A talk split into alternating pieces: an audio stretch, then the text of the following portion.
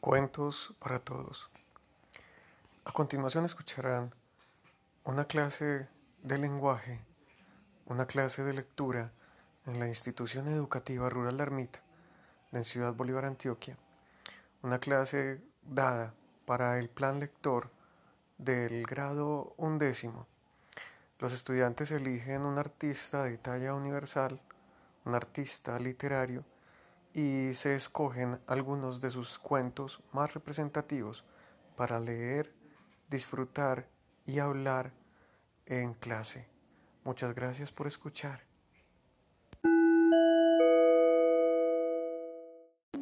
Entonces vamos a iniciar eh, el día de hoy con la lectura de la chica más bella de la ciudad.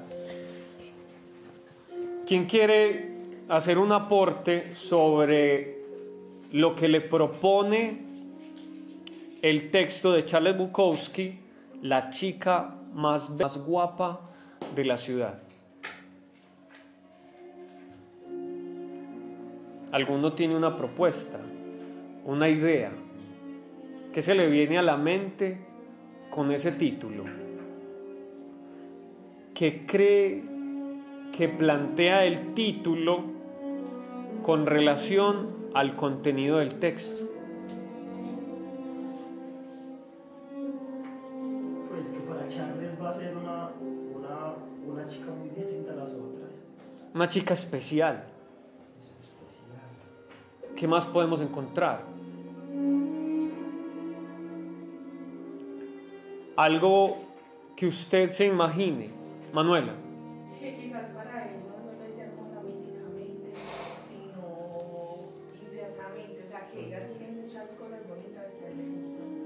Tenemos que, para analizar el título, tenemos que tener en cuenta y de pronto aún no estemos listos porque solo llevamos un texto leído, ¿cierto?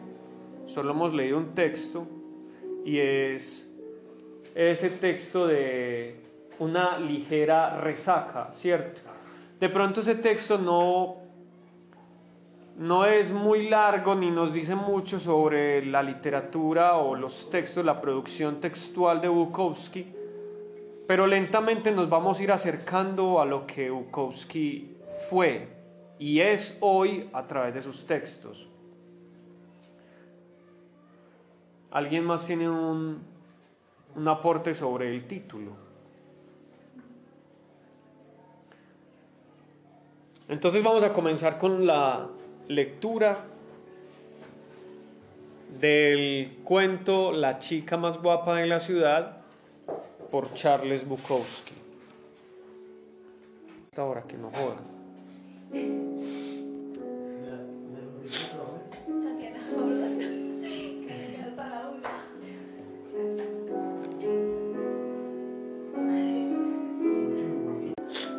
Estamos en clase de lenguaje con el grado undécimo de la institución educativa rural La Ermita y vamos a empezar a leer a Charles Bukowski. Este sería el segundo texto que lee este grado.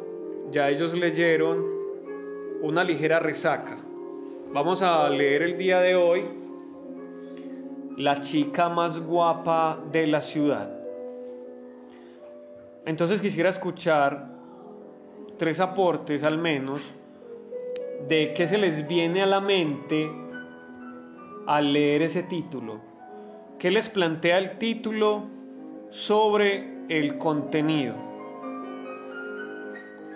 Que para Charles eh, esa muchacha es de una belleza especial para él. Una belleza muy especial.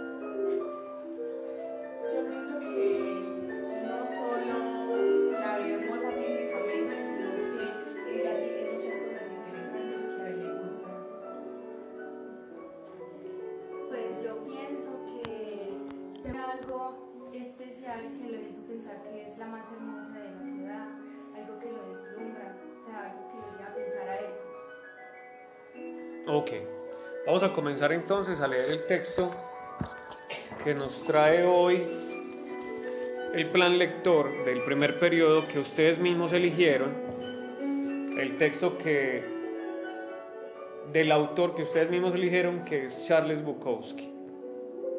Dice así, la chica más guapa de la ciudad. Cass era la más joven y la más guapa de cinco hermanas. Cass era la chica más guapa de la ciudad. Medio india, con un cuerpo flexible y extraño, un cuerpo fiero y serpentino y ojos a juego. Cass era fuego móvil y fluido. Era como un espíritu embutido en una forma incapaz de contenerlo.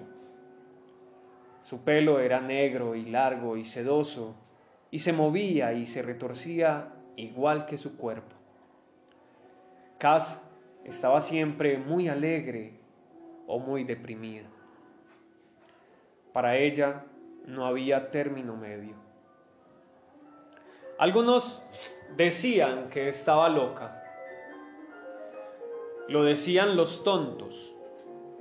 Los tontos no podían entender a Cass. A los hombres les parecía simplemente una máquina sexual y no se preocupaban de si estaba loca o no. Y Cass bailaba y coqueteaba y besaba a los hombres, pero salvo un caso o dos, cuando llegaba la hora de hacerlo, Cass se evadía de algún modo, los eludía. Sus hermanas la acusaban de desperdiciar su belleza, de no utilizar lo bastante su inteligencia, pero Cass poseía inteligencia y espíritu. Pintaba, bailaba, cantaba, hacía objetos de arcilla, y cuando la gente estaba herida, en el espíritu o en la carne, a Cass le daba una pena tremenda. Su mente era distinta y nada más. Sencillamente no era práctica. Sus hermanas le envidiaban porque atraía a sus hombres y andaban rabiosísimas porque creían que no las sacaba todo el partido posible. Tenía la costumbre de ser buena y amable con los feos. Los hombres considerados guapos le repugnaban. No tienen agallas, decía ella. No tienen nervio. Confían siempre en sus orejitas perfectas y en sus narices torneadas.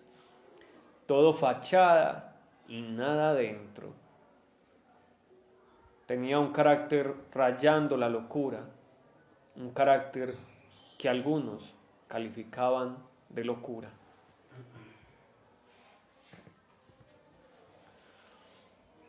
Su padre había muerto del alcohol y su madre se había largado dejándolas solas a las chicas.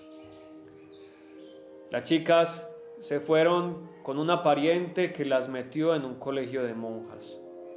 El colegio había sido un lugar triste, más para Cass que para sus hermanas. Las chicas envidiaban a Cass y Cass se peleó con casi todas. Tenía señales de cuchilladas por todo el brazo izquierdo de defenderse en dos peleas. Tenía también una cicatriz imborrable que le cruzaba la mejilla izquierda, pero la cicatriz en vez de disminuir su belleza, parecía por el contrario, contrario realzarla. Yo la conocí en el bar West End, unas noches después de que la soltaran del convento. Al ser la más joven, fue la última hermana que soltaron. Sencillamente entró y se sentó a mi lado. Yo quizás sea el hombre más feo de la ciudad y puede que esto tuviera algo que ver con el asunto. ¿Tomas algo? Claro, ¿por qué no? No creo que hubiese nada especial en nuestra conversación esa noche. Era solo el sentimiento que Cass transmitía. Me había elegido y yo no había más. Ninguna presión. Le gustó la bebida y bebió mucho. No parecía tener edad, pero de todos modos le sirvieron. Quizás hubiese falsificado el carnet de identidad, no sé. En fin, lo cierto es que cada vez que volvía del retrete y se sentaba a mi lado, yo sentía cierto orgullo.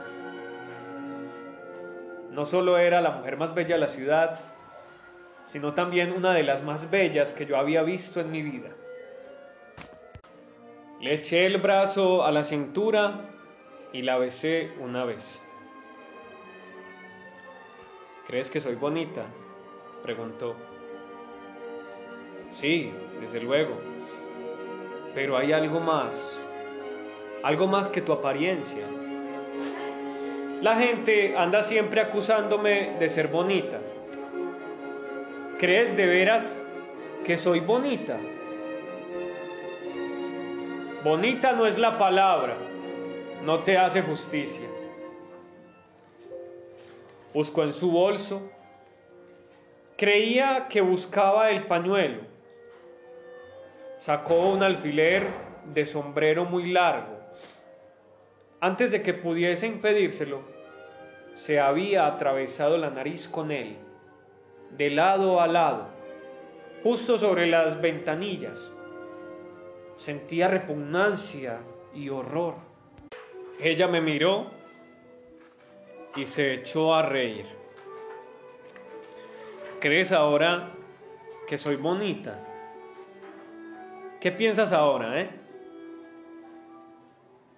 Saqué el alfiler y puse mi pañuelo sobre la herida. Algunas personas, incluido el encargado, habían observado la escena.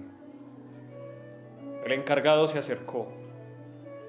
Mira, dijo Acaz, si vuelves a hacer eso, te echo. Aquí no necesitamos tus exhibiciones. Vete a la mierda, amigo, dijo ella. Será mejor que la controles, me dijo el encargado. No te preocupes, no te preocupes, dije yo. Es mi nariz, dijo Cass. Puedo hacer lo que quiera con ella.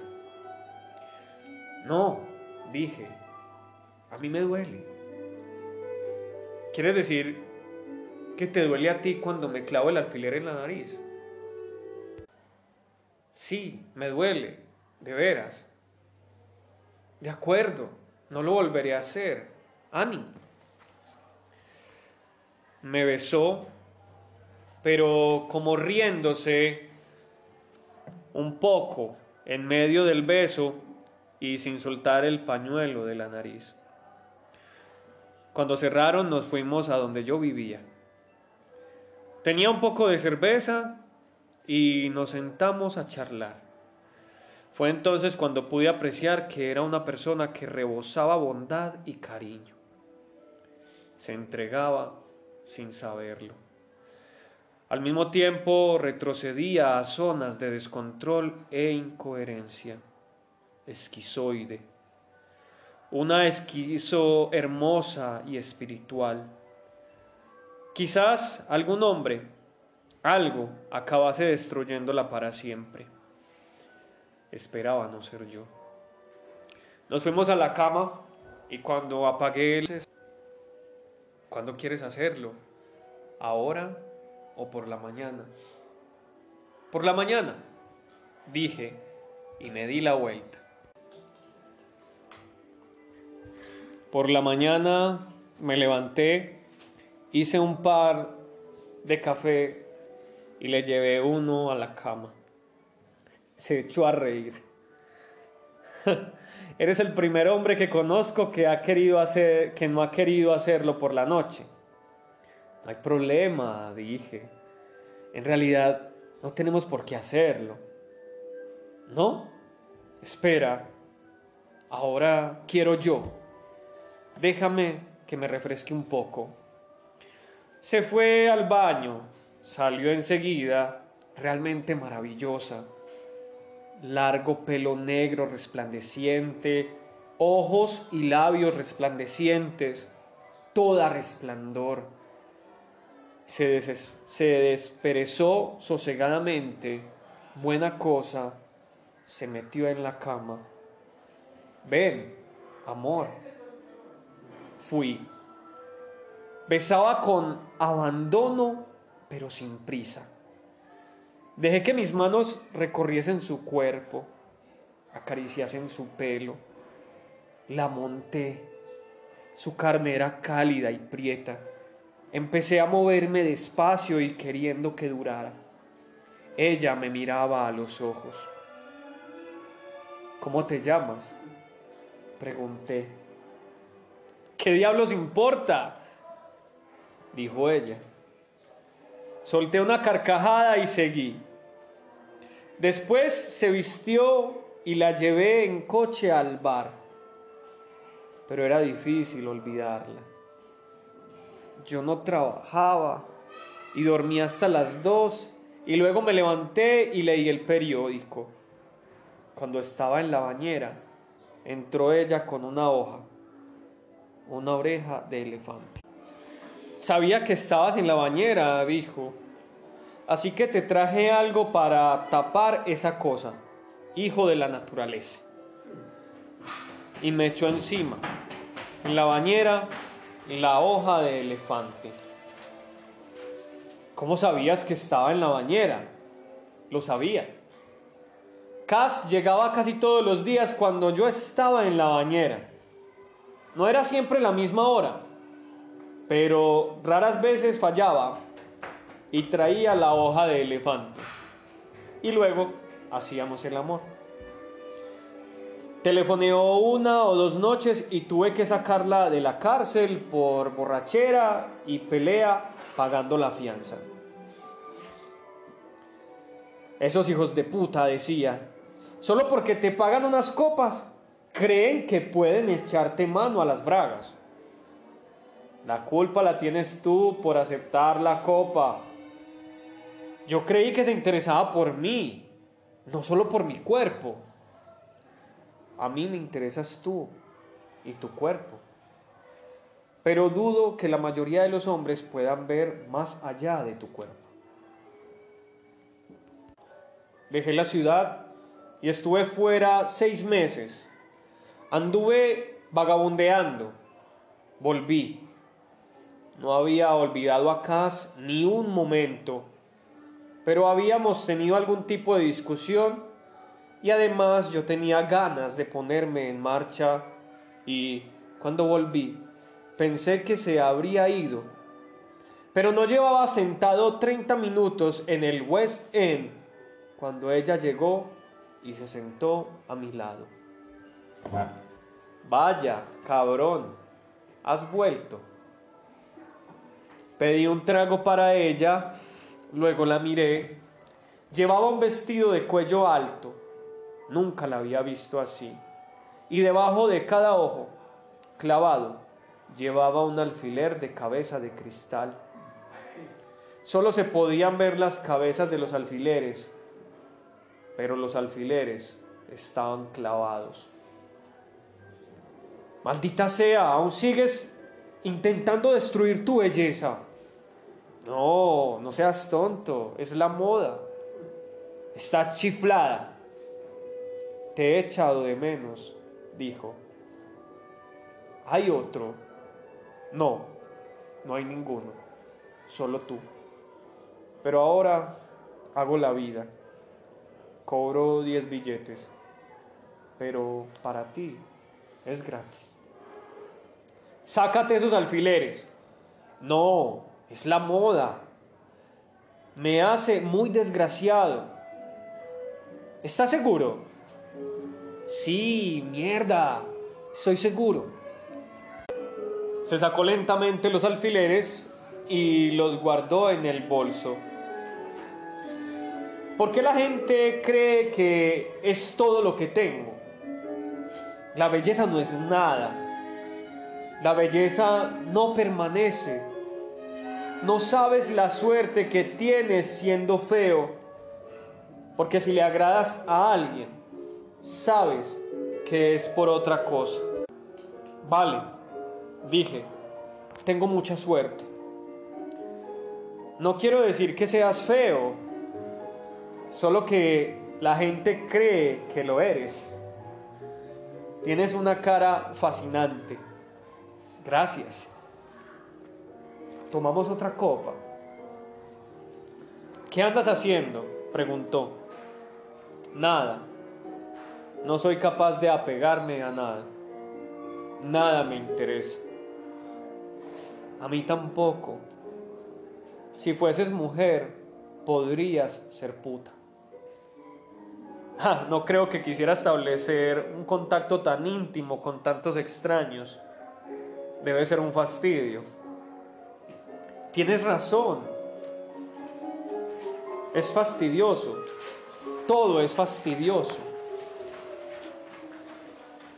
Salimos juntos por la calle, la gente aún miraba a Cass, aún era una mujer hermosa, quizá más que nunca.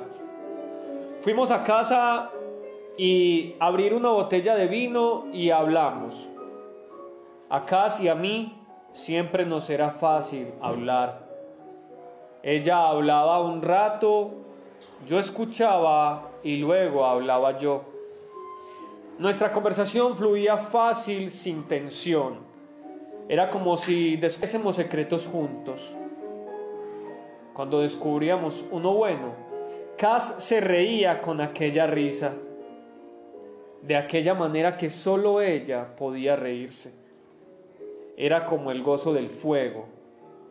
Y durante la charla nos besamos y nos arrimábamos. Nos pusimos muy calientes y decidimos irnos a la cama. Fue entonces cuando Cass se quitó aquel vestido del cuello alto y lo vi. Vi la medalla y horrible cicatriz que le cruzaba el cuello. Era grande y ancha. Maldita sea, condenada, ¿qué has hecho? Dije desde la cama. Lo intenté con una botella rota anoche ya no te gusto. Soy bonita aún. La arrastré a la cama y la besé. Me empujó y se echó a reír. Algunos me pagan los diez y luego, cuando me desvisto, no quieren hacerlo. Yo me quedo los diez. Es muy divertido. Sí, dije. No puedo parar de reír. Cas, zorra, te amo. Deja de destruirte. Eres la mujer con más vida que conozco. Volvimos a besarnos. Cass lloraba en silencio. Sentí las lágrimas. Sentí aquel pelo largo y negro tendido bajo mí como una bandera de muerte. Disfrutamos e hicimos un amor lento y sombrío y maravilloso. Por la mañana, Cass estaba levantada haciendo el desayuno. Parecía muy tranquila y feliz. Cantaba. Yo me quedé en la cama gozando su felicidad. Por fin vino y me zarandeó. Arriba, cabrón, Chapuzate con agua fría, la cara y la polla y ven a disfrutar del banquete. Ese día la llevé en coche a la playa. No era un día de fiesta y aún no era verano. Todo estaba espléndidamente desierto. Vagabundos playeros en andrajos dormían en la arena. Había otros sentados en bancos de piedra compartiendo una botella solitaria. Las gaviotas revoloteaban, estúpidas pero distraídas. Ancianas, de 70 y 80 sentadas en los bancos, discutiendo ventas de fincas dejadas por maridos asesinados mucho tiempo atrás por la angustia y la estupidez de la supervivencia. había paz en el aire y paseamos y estuvimos tumbados por allí y no hablamos mucho. Era agradable simplemente estar juntos. Compré bocadillos, patatas fritas y bebidas y nos sentamos a beber en la arena. Luego abracé a Cas y dormimos así, abrazados un rato. Era mejor que hacer el amor. Era como fluir juntos sin tensión. Luego volvimos a casa en mi coche y preparé la cena. Después de cenar, sugerí a Cas en mi coche y preparé la cena. Después de cenar, sugerí a Cas que viviésemos juntos. Se quedó mucho rato mirándome y luego dijo lentamente, no. La llevé de nuevo al bar, le pagué una copa y me fui. Al día siguiente encontré un trabajo como empaquetador en una fábrica y trabajé todo lo que quedaba de esa semana. Estaba demasiado cansado para andar mucho por ahí, pero el viernes por la noche me acerqué al West End, me senté y esperé a casa. Pasaron horas. Cuando ya estaba bastante borracho, me dio el encargo siento lo de tu amiga. ¿El qué? Pregunté. Lo siento. ¿No lo sabías? No. Suicidio. La enterraron ayer. ¿Enterrada? Pregunté. Parecía como si fuese a aparecer en la puerta de un momento a otro. ¿Cómo podía haber muerto? La enterraron las hermanas. ¿Un suicidio? ¿Cómo fue? Se cortó el cuello. Ya, dame otro trago. Estuve bebiendo allí hasta que cerraron. La más bella de las cinco hermanas, la chica más guapa de la ciudad Conseguí conducir hasta casa sin poder dejar de pensar que, que, debería, que debería haber insistido en que se quedara conmigo en vez de aceptar aquel no. Todo en ella había indicado que le pasaba algo. Yo sencillamente había sido demasiado insensible, demasiado despreocupado. Me merecía mi muerte y la de ella era un perro. No, ¿por qué acusar a los perros? Me levanté, busqué una botella de vino, bebí lúgubremente. Cas, la chica más guapa de la ciudad, muerta a los 20 años. Fuera, alguien tocaba la bocina de un coche, unos bocinazos escandalosos, persistentes. Dejé la botella y aullé. ¡Maldito seas! Condenado, hijo de puta, cállate ya. Y seguía avanzando la noche. Y yo nada podía hacer. Ok, acabamos de terminar de leer La chica más guapa de la ciudad de Charles Bukowski, el autor que leeremos en las próximas cinco semanas de lo que queda del primer periodo. Y quisiera escuchar de parte de los estudiantes que compartieron conmigo la lectura, ellos hicieron la lectura también al mismo tiempo que yo, siguiendo los documentos que tiene cada uno en las manos. Quisiera escuchar qué aportes tienen que hacer o qué les pareció el cuento, qué opiniones tienen, qué podrían decir, qué les pareció, la disfrutaron, no la disfrutaron.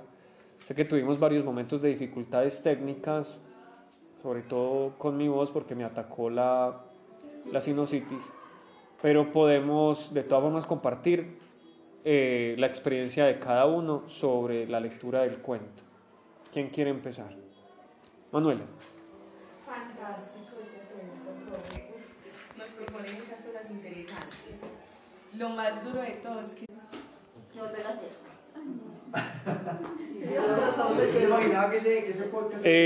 Yo me que que enredaba, yo No, pero de-